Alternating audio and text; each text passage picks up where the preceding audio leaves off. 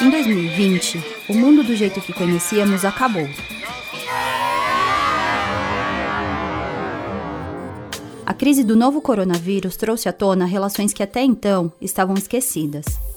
Ficamos mais dentro de casa e isso nos aproximou mais da nossa alimentação.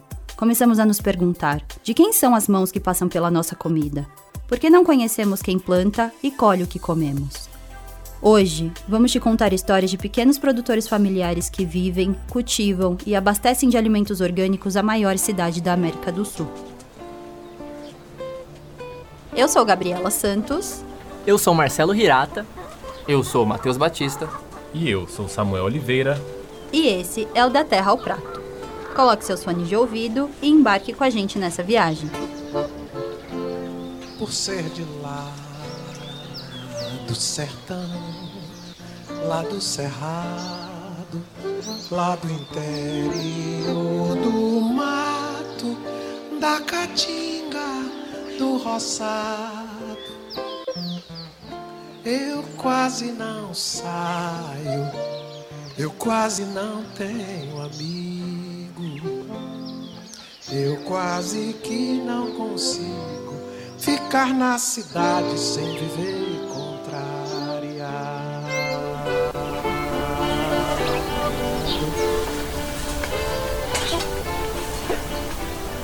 Nosso dia começou às quatro da manhã. Era 14 de agosto e o destino, Parelheiros, a 30 quilômetros do centro de São Paulo. Não estamos acostumados a levantar tão cedo, mas para Eduardo Farias, de 34 anos, acordar antes do sol nascer já é rotina. Cara, é, eu atendo mais ou menos 50 famílias por semana, em média, por aí. Fora o atacado, né? Não se assuste se ouvir a voz do Eduardo um pouco ofegante. Visitamos a horta dele em dia de colheita. Ele é produtor familiar de alimentos orgânicos na região do Cinturão Verde de São Paulo, uma área de preservação que margeia a região metropolitana da cidade e concentra diversos pequenos agricultores. Precisamos te contar que para nós, que vivemos na correria de uma grande cidade, foi uma surpresa muito boa descobrir que existe um lugar onde é possível observar o horizonte e a natureza, a poucos quilômetros do centro de São Paulo. Vamos subir lá para colher brócolis? A relação do Eduardo com a terra começou ainda na infância, visitando o sítio dos avós. Mesmo tendo trabalhado em outras áreas, foi mexendo com a terra que o agricultor encontrou a profissão que ama. Trabalhei com. fiz técnico telecom, trabalhei na Embratel, fui motoboy, fiz um monte de coisa. Mais ou menos uns cinco anos atrás, seis anos atrás, eu fui vindo, fui plantando, fui vendendo, e as coisas foram tomando proporções e hoje eu. Aí eu fiz a transição, hoje moro aqui, e, e vivo de agricultura, cara. Eu descobri o que eu amo fazer na vida. Antigamente era, era, era vergonhoso, né? Era uma vergonha você ser caipira, ser produtor, né? Meu pai passou por isso, né? Meu pai sentia vergonha. A própria família discriminava, né? O pessoal que morava na cidade já falava, é, que é isso lá, da pessoal da roça. E hoje a gente tá na moda, né? Sim. Se produzir orgânico, então. Ah, é superstar, né? o consumo de orgânicos vem aumentando a cada ano no Brasil. Em 2019, o setor movimentou mais de 4 bilhões de reais, de acordo com a Organis, Associação de Promoção dos Orgânicos. Perguntamos para Eduardo como ficou a realidade da pequena produção de orgânicos durante a pandemia. Ah, cresce muito, né? O mercado de orgânico ele cresce é, além, numa crise, numa pandemia, em qualquer situação, ele é sempre crescente, né? O pessoal está sempre buscando alimentação saudável e tudo. Ah, eu acho que é uma tomada de consciência mesmo, né? Sobre relação de consumo, né? As pessoas estão consumindo mais no bairro, estão consumindo mais, buscando alimentação mais saudável. Eu acho que é toda uma questão de consciência, não só da, da, da alimentação, né? Mas do produto que se compra, como ele é produzido, né? Ainda é muito pouco, mas as pessoas ainda começam começando a questionar isso aí já, né? Ainda é só um comecinho. Eu acho que é tem que derrubar alguns mitos, né? No começo, no começo a agricultura orgânica ela era ainda no começo, não sabia se ainda. É, não tinha pouco desenvolvimento tecnológico, assim, né? Então era um produto feio, pequeno e caro, né? E hoje a gente tendo acesso a, a, a um comércio justo com as iniciativas dessas instituições, ou o produtor que consegue entregar, que é meu caso, o cliente tem um acesso a um mercado, a um produto mais fresco, né? Do que muitas vezes no mercado e consegue ter um preço mais justo. Então a gente começa a derrubar isso. E questão de qualidade e preço. É, mas vale frisar que, é, apesar de eu ser agricultor orgânico, de eu ser agricultor orgânico, a gente não demoniza a agricultura, porque eu entendo que a agricultura é familiar, né? Você falou do agronegócio e tal, que é soja, as coisas grandes, né? Também são é um mercado, né? Atende principalmente ração e vai tudo para fora, né? Mas a comida mesmo vem do pequeno produtor, seja ele orgânico ou convencional, porque veneno não é barato, né? Então, eu acredito que a gente caminha para uma agricultura limpa, né? uma expansão do agricultor orgânico, mas que o convencional ele consiga também utilizar técnicas de uma agricultura mais limpa, usar menos, né? porque a forma que o mercado trabalha hoje de agricultura convencional, né? às vezes empurra o agricultor para a miséria. Né? É, alface agora no tempo bom está baratíssimo, né? e aí que o cara produz lá não paga nem o diesel do trator. Aí chega a chuvarada, o preço vale cima, mas ele não consegue produzir. O orgânico ele tem uma constância no valor. Então o valor é sempre o mesmo e sempre mantém um valor que é digno, digamos assim, né? Justo. Né? Não é um valor nem muito caro, que não vai fazer diferença do bolso de quem, quem compra, né? Principalmente nessas questões da gente não ter atravessador, né? Esse ano, o Eduardo assumiu como presidente interino da Cooperapas, uma das maiores cooperativas de alimentos orgânicos de São Paulo. A cooperativa foi criada para ajudar o pequeno produtor a escoar a produção e ajuda no fortalecimento da relação dos agricultores que dela participam. Olha, como uma grande família tem suas tretas, né? Eu não treta com o cunhado, com, com sogra, com genro. É, a gente tem nossas tretas, mas é, é gostoso, cara. A gente aprende muito, né? Eu vou na casa de um colega, ele arruma uma semente, vem um aqui, eu arrumo outra. E a gente troca, ó, oh, tô plantando assim, não, faz assado. Eu, ainda mais eu que sou novo, né? Eu aprendo muito com o pessoal mais antigo. Eu tenho alguns. Eu tenho um agricultor é, lá do, do, do, São Bernardo, né? Que é o Norton. É meu, meu padrinho. Desde de sempre me ajudou no sistema de irrigação, me ajudou muita coisa. Fomos até o Riacho Grande, em São Bernardo do Campo, para conhecer o padrinho de Eduardo na agricultura. É lá, numa região pós-balsa e rodeada de verde, onde o Norton Jancusic, de 66 anos, tem a sua plantação. O agricultor de São Bernardo foi um dos primeiros associados da Cooperapas e reforça a importância de existir um senso de coletividade entre os pequenos produtores de alimento. Se precisar arar a terra para os outros, eu vou lá e faço, uhum. sabe? Isso tudo na amizade. Mas tem que ser assim, é um ajudando o outro para poder subir. Uhum. Se você não ajudar, os caras que estão pequenininhos lá, não tem jeito. É que nem na cooperativa. A tendência da cooperativa é fazer o seguinte, é não comprar do grande, comprar dos pequenininhos. Porque você ajuda o pequenininho a subir. A família de Norton mora em Santos, mas ele só os encontra aos fins de semana, porque de segunda a sexta ele cuida sozinho do sítio dele no ABC Paulista. O aposentado lembra que, por falta de conhecimento sobre os alimentos orgânicos, algumas pessoas chegam a estranhar quando recebem os pedidos pela primeira vez. De vez em quando alguém, algum cliente reclama que vai uma lesminha ou uma minhoquinha, eles não gostam, né? Porque não está acostumado. É. Mas aí você tem que explicar para ele que o orgânico é assim. Se você vai na feira, você vê um pezão de alface desse tamanho, né? Uhum. Vê se fica desse tamanho. Porque esse daí é a tendência dele natural. Uhum. Ele não tem química nenhuma. Se você pôr química, ele cresce. É a mesma coisa você toma, vai na academia e começa a tomar bomba. Uhum. Fica grandão. Mas normal demora para você ficar musculoso, né? Uhum. Você olha a minha horta, é cheio de mato, não é? Esse é o normal. Aí você vai numa horta lá, pô, é tudo capinadinho. Nossa, dá até para comer no chão. Aquilo não é orgânico. Aquilo é convencional. O orgânico é assim, ó. É natureza. Ela tem que seguir o curso dela. Não adianta você querer forçar. Fez a obrigação com força. Parece até que tudo aquilo ali é seu. Assim como Eduardo, Norton nos contou que também teve um aumento na venda de cestas de alimentos orgânicos durante a pandemia do coronavírus. Eu fazia por, por semana, às vezes 10, 15 cestas. Hoje em dia estou fazendo quase 40 por dia. Só poder sentar no morro e ver tudo verdinho, Mesmo ainda sendo associado a Cooperapas, Norton vende sua produção por fora e disse que prefere dessa forma, mesmo encontrando algumas dificuldades. Porque você tem que plantar, tem que vender, tem que negociar, tem que entregar, você tem que promover seus produtos. Eu faço as minhas promoções através do MSTL. Eu tenho uma moça que é amiga minha lá e, ela, e eles têm muito conhecimento. A minha única coisa com o MSTL é esse. E, por exemplo, se eles precisam de alguma coisa, eu ajudo também. É que a gente está acostumado a conhecer aquilo que a reportagem dá para a gente, né? Invasão de casa, disso. MSTL não é isso.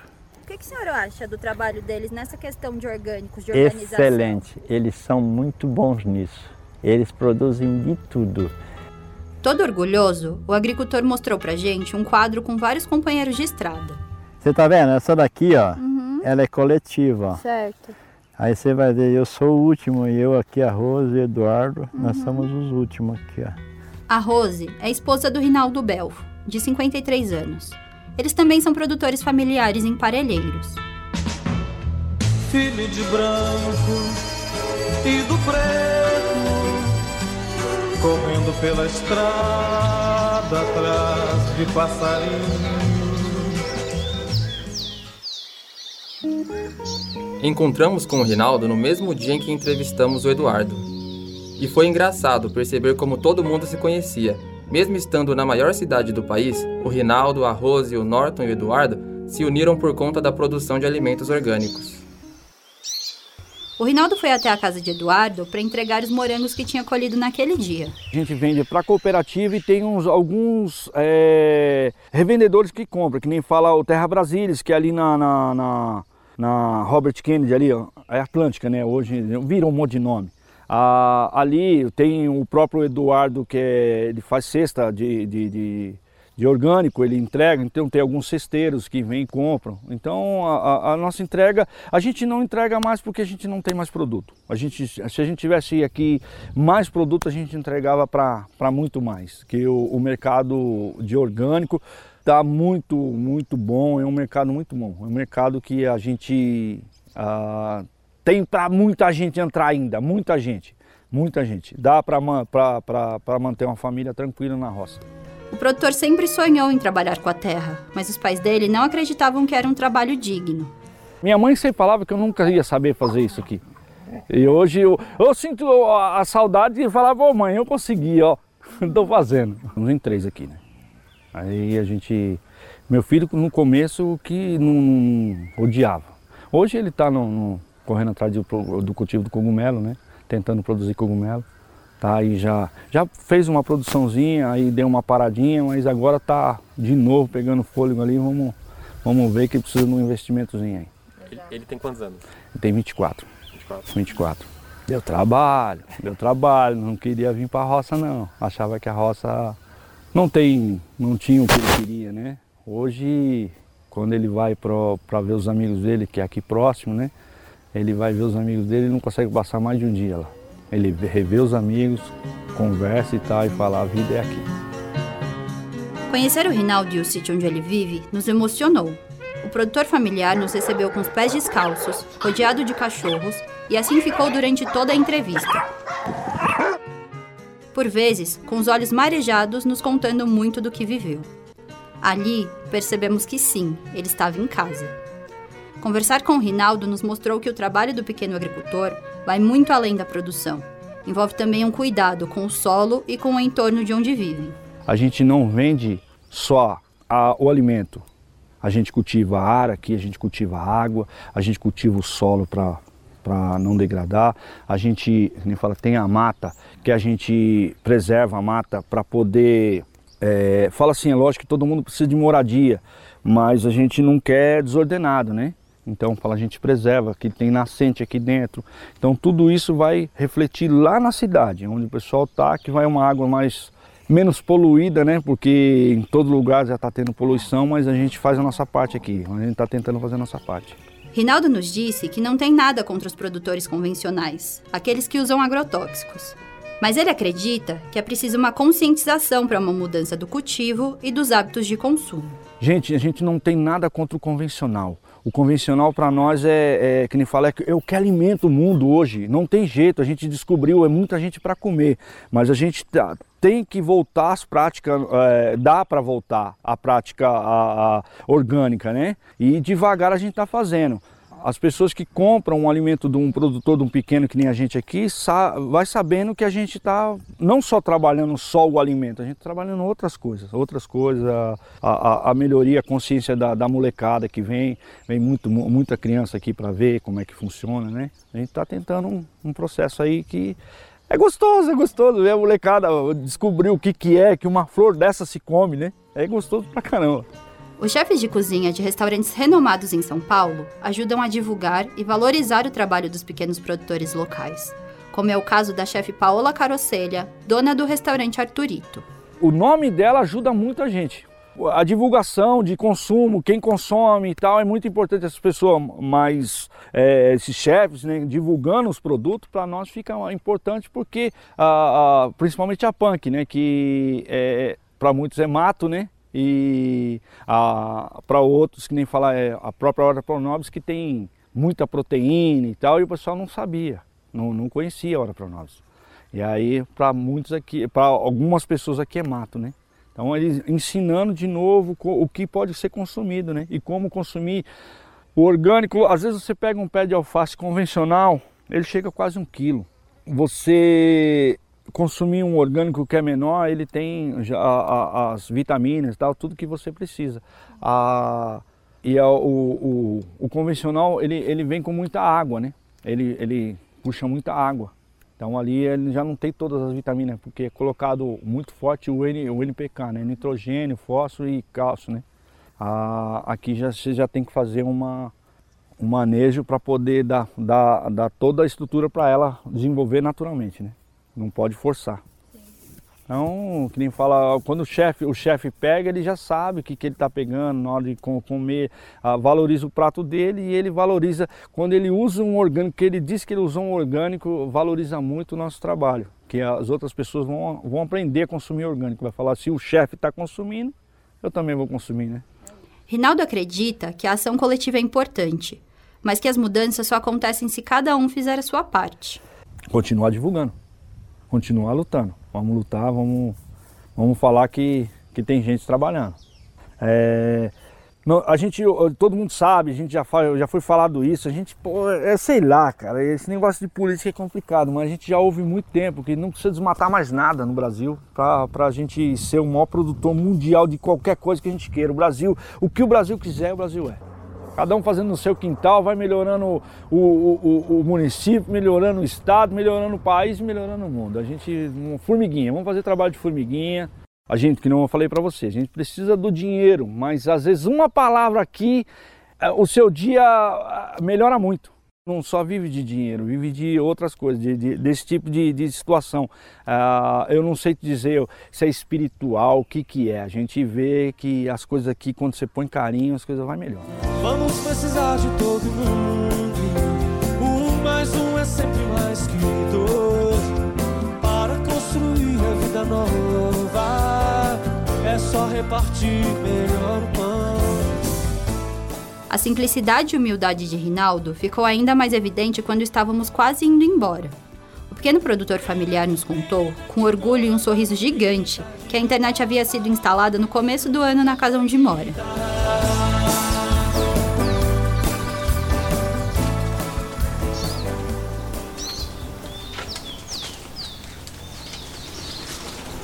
Eu larguei a Bahia porque eu não queria saber de agricultura mais, não aguentava aquela vida e porque na Bahia também não chovia, né? A chuva lá era muito fraca e a gente passava às vezes necessidade. Aí resolvi, vou para São Paulo porque era meu sonho também de criança vir para São Paulo.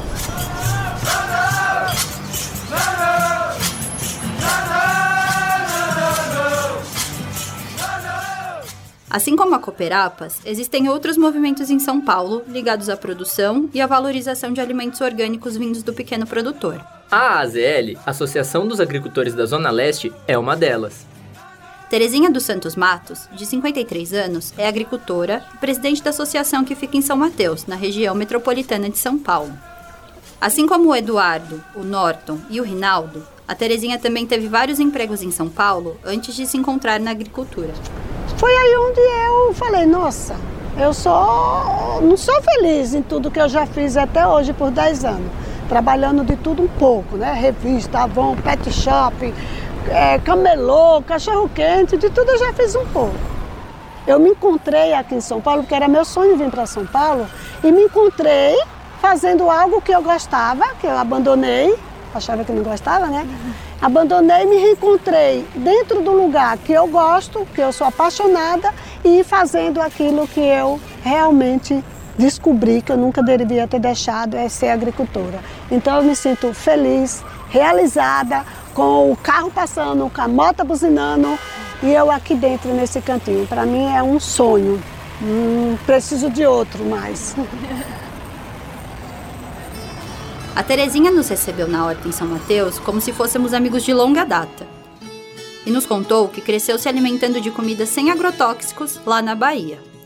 Mas só veio conhecer o termo orgânico quando começou a produzir em São Paulo. É, mas orgânico, o que quer dizer o orgânico que eu não sabia? Não, é um produto que é plantado sem veneno. Até aí eu achava que todos os produtos da feira, como muitos acham, não tinha veneno nenhum, era normal, natural foi também um pedacinho dessa história que eu entrei e descobri o que era orgânico, porque lá na Bahia a gente não usava essa palavra, nós não precisávamos usar ela, nós não usava nada. Meus pais, meus sogros sempre plantou sem veneno, sem nada, fomos criados com a produção da horta sem nada disso. Eu não via, não sabia nem o que era isso. Eu vim descobrir aqui, entrando na agricultura, né? E passa os comercial, a televisão, tudo. A ligação dos agricultores familiares com a terra é uma coisa bonita de se ver. Por trás de cada pé de alface há uma relação de respeito e de muito orgulho pelo trabalho que eles fazem. Tudo que planta dá, com qualidade, bonito, porque a gente planta com amor, com muito carinho.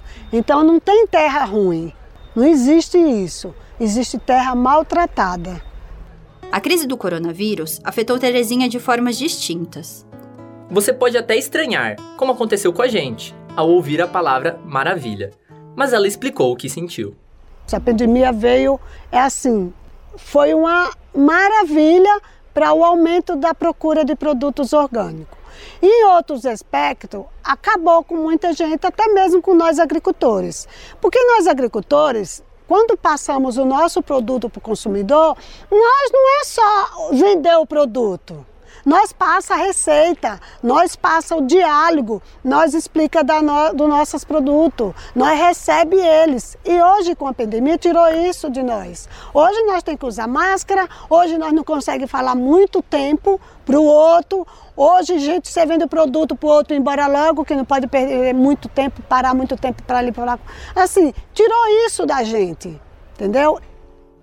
Para Terezinha, uma das maiores dificuldades em ser pequena produtora de alimentos é conciliar a plantação e comercialização dos produtos. Se tiver alguém para levar para a feira e o agricultor ficar dentro da horta, a produção rende e dá para você atender. Agora, nós agricultores, sair dentro da horta, ir para a feira, vender o seu próprio produto, nós não saímos do lugar.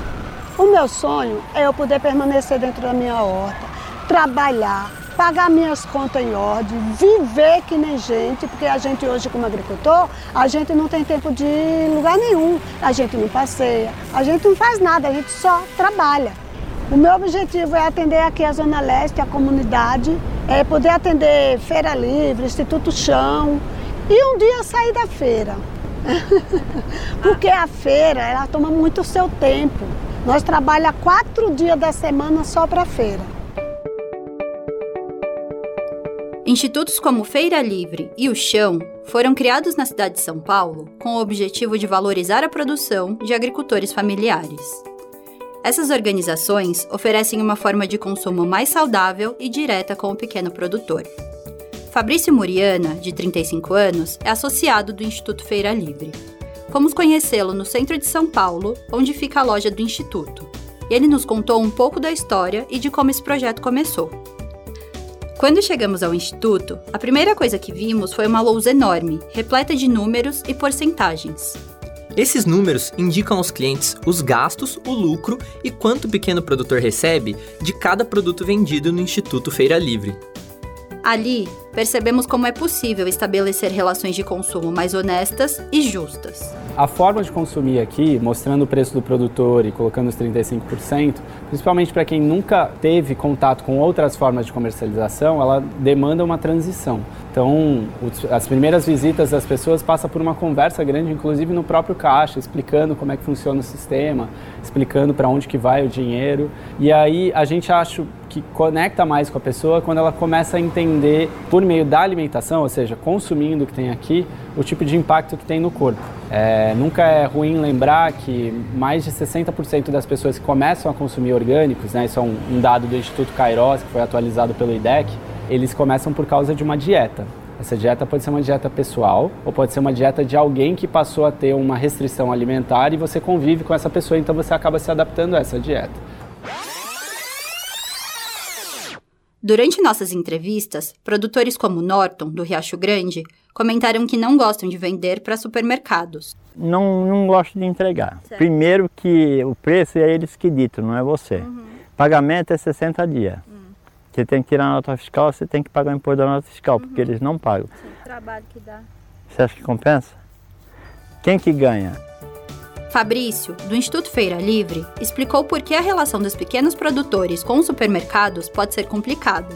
Normalmente é uma relação bem desequilibrada, né? Porque é uma rede é, normalmente multinacional que conversa com, com um agricultor da menor escala do processo produtivo então é muito difícil de conseguir produzir alguma coisa que seja equilibrada em termos de compra, né? É muito comum que os supermercados comprem a produção inteira e paguem menos do que é o, o mínimo necessário para que a lavoura esteja lá, com todas essas outras condições.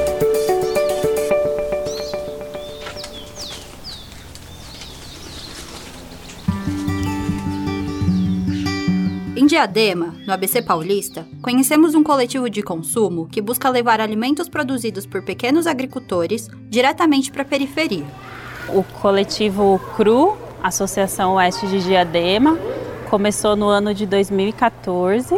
Ele faz parte de uma frente de moradia junto com a Associação Oeste de Diadema. Nós é, decidimos fazer essa frente de alimentação para fazer o abastecimento popular de alimentos frescos, nutritivos, saudáveis, vindo do pequeno agricultor direto para a periferia de Diadema.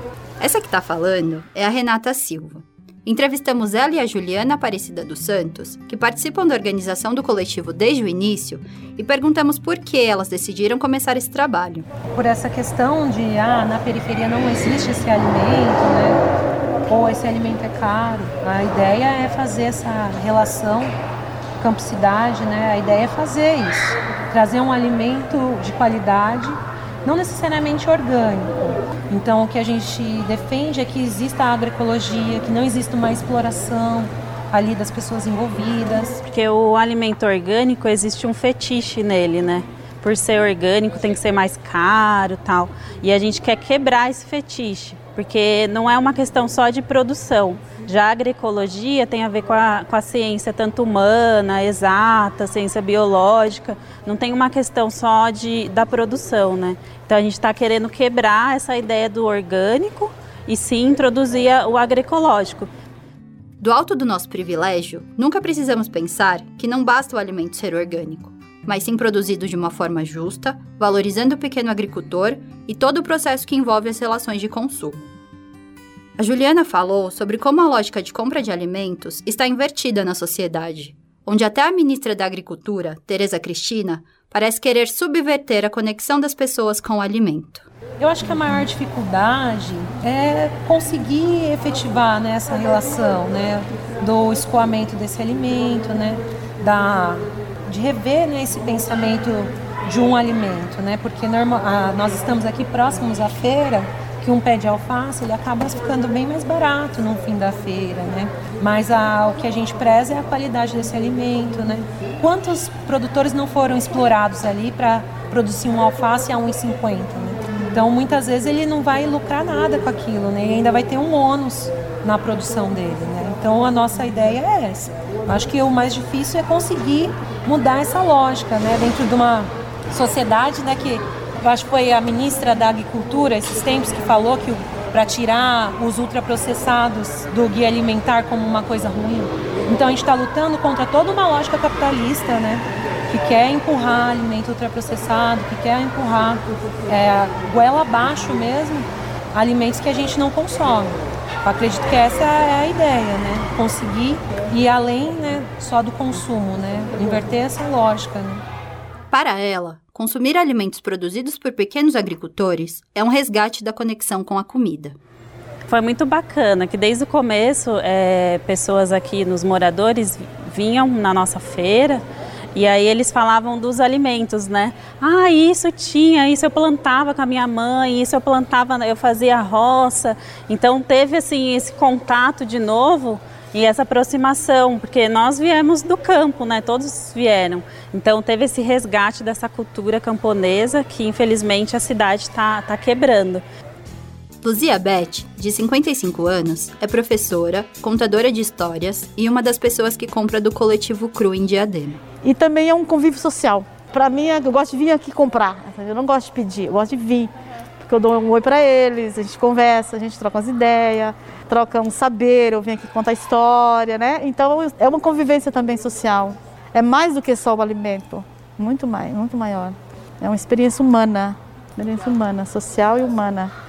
Perguntamos a Luzia quando ela começou a se interessar por alimentos orgânicos e agroecológicos.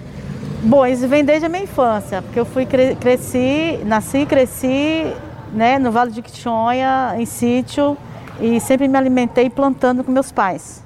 Minha alimentação vinha da terra junto com meus pais. E vindo para São Paulo para estudar, eu sempre tive essa preocupação de encontrar o alimento saudável. Nem sempre a gente encontrava. Os mercados antigamente nem sempre encontrava. Agora já aparecem, né? Mas antigamente eu fui obrigada a comer o alimento industrializado, os legumes industrializados, porque eu não tinha realmente onde encontrar. Ultimamente os mercados já começam a aparecer, né? Mesmo eu não confiando muito. Não tinha esse negócio da confiança. E com o MST e com o grupo aqui que eu encontrei, aí foi perfeito. Já sei onde eu vou encontrar uma alimentação saudável, né? Neste período em que o país passa por uma das maiores crises sanitárias da história, doações de movimentos e coletivos têm ajudado a alimentar pessoas que sofrem com o desemprego e com a falta de comida. O MST, Movimento dos Trabalhadores Rurais Sem Terra, doou mais de 3 mil toneladas de alimentos em todo o país, de acordo com dados da própria organização. Renata, do coletivo de consumo de Diadema, acredita que essas ações de solidariedade são fundamentais. Essas ações eu avalio que é muito importante, né? Porque essas pessoas estão recebendo muitas é, cestas básicas como doação. Então, os alimentos são processados, ultraprocessados. E a pandemia tem muito a ver com a imunidade. Então, os alimentos são mais nutritivos, são frescos. E essa, essas pessoas que perderam o emprego, estão sem renda, nesse momento muito ruim para a sociedade, estão conseguindo manter esse contato com esses alimentos e também para a nutrição mesmo. É, eu acredito que é fundamental a gente fazer isso, uma solidariedade, para a gente mostrar que juntos a gente consegue sim mudar essa realidade e também mostrar essas contradições do sistema capitalista mesmo. Porque enquanto a classe alta, a burguesia está podendo ficar isolado, está se alimentando bem, por que, que a gente, os trabalhadores, tem que trabalhar para eles, ser explorado e ainda se alimentar mal nessa pandemia, sujeito aí à morte? Além do coletivo de consumo de Diadema, da Cooperapas e da Associação dos Agricultores da Zona Leste, Outra organização que se caracteriza pelo trabalho na produção de alimentos orgânicos, junto à luta pela reforma agrária, é o MST. Lucas Ciola, de 35 anos, é dirigente do movimento. Ele nos convidou para conhecer o assentamento Comuna da Terra Irmã Alberta, o único do MST localizado na cidade de São Paulo, em Perus, na Zona Norte. Lá, fomos bem recebidos e até convidados para almoçar antes de começar a entrevista. O assentamento Irmão Aberta está localizado em um terreno da Sabesp, em uma área de mais de 100 hectares. Essa área equivale a mais de 100 campos de futebol. E nos impressionamos quando chegamos lá e nos deparamos com um vale imenso, verde, próximo à rodovia Anhanguera e rodeado por comunidades e fábricas. Aqui é uma área que a gente conseguiu entrar para dentro em 2004. Eu ainda não estava no movimento, mas eu sei que muitas pessoas vieram da luta na cidade, vieram de lutas por moradia, pessoas que passaram muita dificuldade, vieram do campo na infância, passaram todo tipo de necessidade na cidade, né? Tiveram que lidar com a violência das periferias. Em área rural processo é parecido, né? Mas gente, que é movimento sem terra? Porque são trabalhadores rurais que não têm terra, que trabalham na terra dos outros. Então, eles estão sob o jogo da exploração do trabalho, que a gente sabe que no campo é enorme, que a gente ainda tem muito resquício de trabalho escravo, de trabalhos análogos ao escravo, e pessoas que cuidam da terra, trabalham na terra, tiram o fruto da terra com seu suor e têm que entregar esse fruto ao, ao coroner, né, que é a figura de autoridade do campo, ao grande fazendeiro, ao latifundiário. Regiões onde há famílias famintas e os grandes fazendeiros não produzem comida, terra improdutiva, não está cumprindo sua função social e se tem pessoas desempregadas querendo trabalhar, essa terra deve ser usada para alimentar as pessoas. O MST reivindica o espaço do acampamento Irmã Alberta há 18 anos para a reforma agrária mas por conta de entraves jurídicos, o espaço não é regularizado. O Lucas explicou pra gente as principais diferenças, dificuldades e vantagens de conseguir regularizar um acampamento do MST. Como aqui não é regularizado, a gente não tem apoio, não tem linha de crédito, não tem assistência técnica do INCRA. Então é tudo muito na raça que se consegue produzir, né? Aqui, como nunca foi regularizado, o nosso poder de agregar as pessoas diminuiu muito, né? Então, o que a gente dava conta de fazer era promover curso, promover mutirão e agora a gente promove um canal de vendas, né? A gente não pode tirar um, os agricultores que já têm canal de venda aqui, porque nosso empreendimento não é 100% seguro. A gente ainda é vulnerável, a gente ainda pode quebrar. A gente vem crescendo de forma sólida, mas capacidade do que a gente aguenta operar também. 120 cestas a gente trabalhou pra caramba, a gente virou noite para conseguir entregar 120 cestas essa semana, né? Depois de conversar com o Lucas, fomos andar pelo assentamento e encontramos o Rafael Amorim, de 27 anos. Quando chegamos lá, ele nos ofereceu água gelada em um dia que passava dos 30 graus em São Paulo.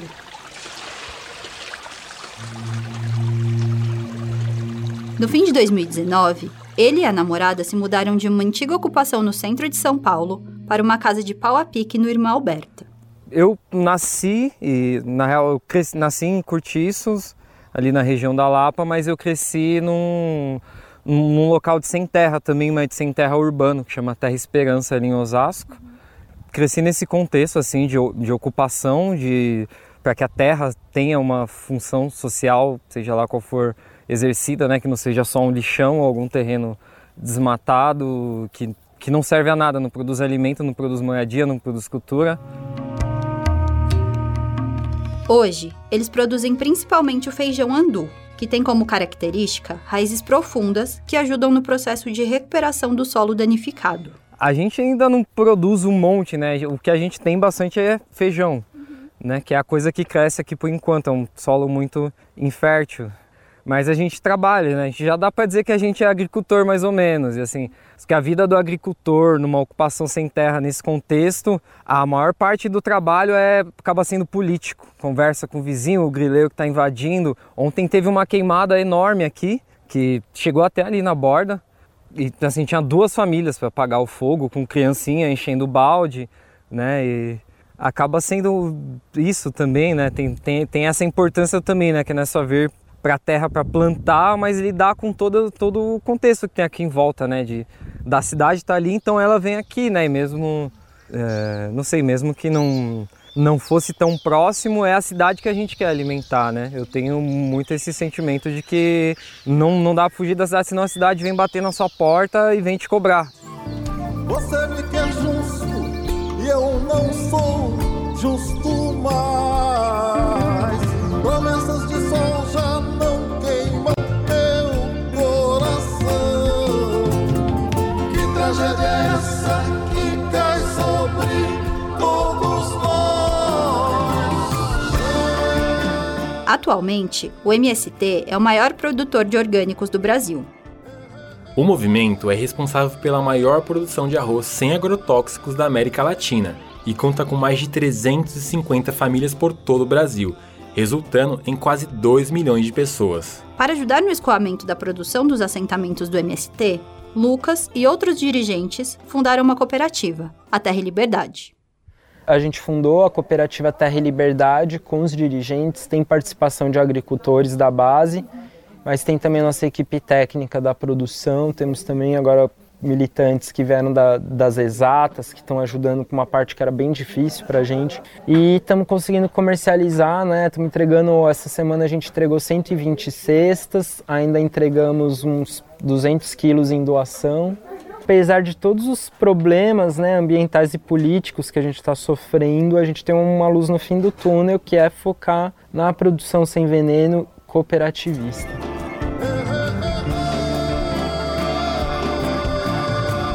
Para encerrar esse episódio, separamos um trecho de um artigo escrito pela jornalista Luísa Fecarota, publicado na revista JQ em outubro de 2020. Essa frase é um resumo do que acreditamos e um pouco do que gostaríamos de passar no Da Terra ao Prato. Produções orgânicas ou agroecológicas, quando praticadas por agricultores familiares, não são só sustentáveis, economicamente viáveis e socialmente justas, como tendem a estreitar os laços entre produtor e consumidor que a industrialização afrouxa. Obrigada por nos acompanhar até aqui.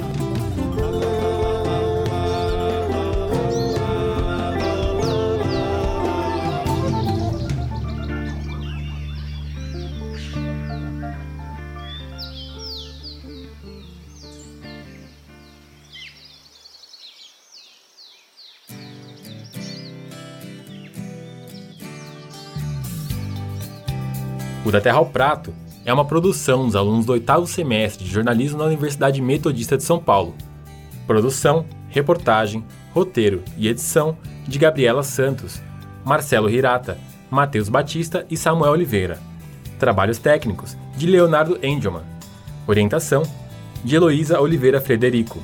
Agradecemos ao Lucas Cardoso e a Monsercan pelo apoio na realização desse podcast.